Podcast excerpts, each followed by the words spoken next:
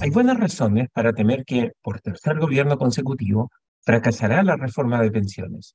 Mientras la izquierda se niega a aceptar que la gente quiere mantener las cuentas de capitalización individual, mientras la derecha se niega a introducir más competencia al sistema y en fortalecer el pilar, solidario, y mientras la clase política en su conjunto se niega a retrasar la edad de jubilación y aumentar el porcentaje del sueldo mensual que va al ahorro para las pensiones, seguiremos con este circo.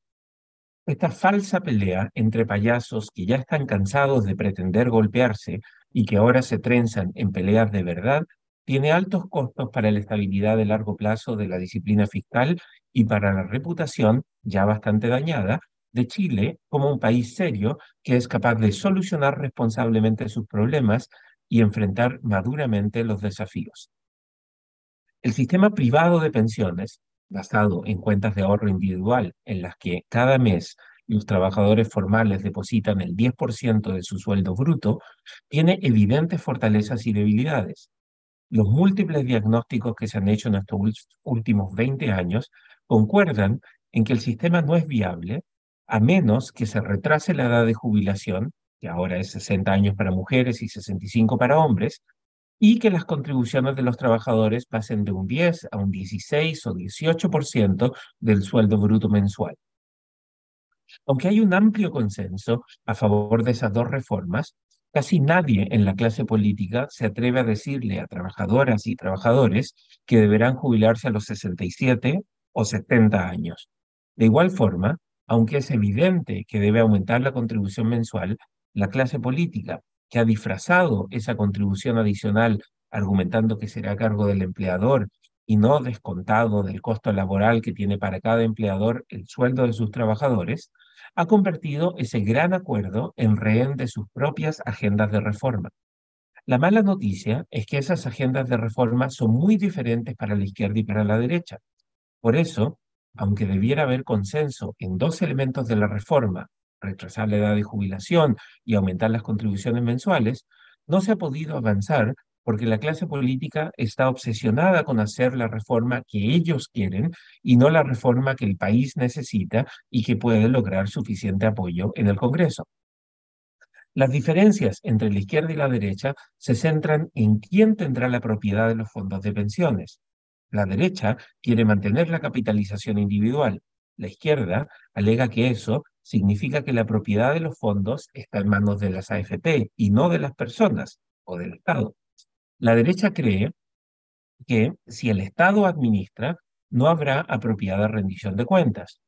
Como cuando todos somos dueños, nadie en realidad es dueño, la derecha alega que estatizar los fondos llevaría a que haya despilfarro y malas inversiones. Ese mismo debate lleva a la izquierda a querer terminar con las AFPs y a la derecha a defender la, la propiedad individual de los fondos. Llevamos casi dos décadas en ese debate. La opinión pública, por cierto, tampoco ayuda mucho. La gente odia a las AFP, porque la culpa por las bajas pensiones la atribuyen a lo que hacen las AFPs. Pero la gente tampoco quiere perder las cuentas de ahorro individual, que además son heredables. Por cierto, la gente quiere que el Estado contribuya con más dinero al pilar solidario, pero esa misma gente se opone a un aumento de impuestos y a ampliar la base de personas que pagan impuestos a la renta. También hay otras diferencias. Algunos en la izquierda quisieran crear una FP estatal. Varios en la derecha y la propia izquierda creen que eso introduciría más competencia y más opciones al sistema de propiedad individual de los fondos.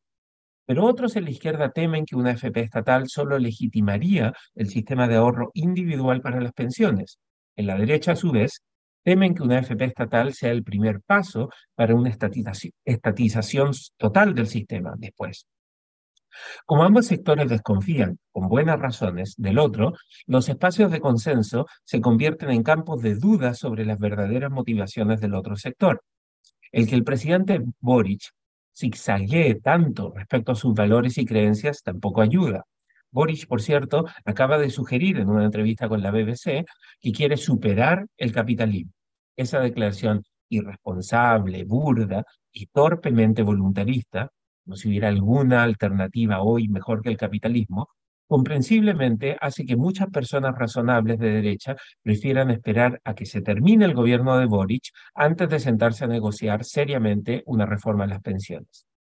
El país lleva casi dos décadas discutiendo qué hacer para mejorar el sistema de pensiones. Es improbable que haya avances significativos en los meses que vienen. Además de que, además de que contribuir a que el problema se haga más grande y la solución más difícil, esta inacción también demuestra que el país ya no tiene ese activo de contar con una clase política que sea capaz de construir acuerdos y avanzar hacia soluciones razonables. Aunque el problema de las pensiones es serio y profundo, la falta de una clase política responsable es un problema que amenaza mucho más la estabilidad social y política del país. El libero, la realidad como no la habías visto. Haz que estos contenidos lleguen más lejos haciéndote miembro de la red Libero.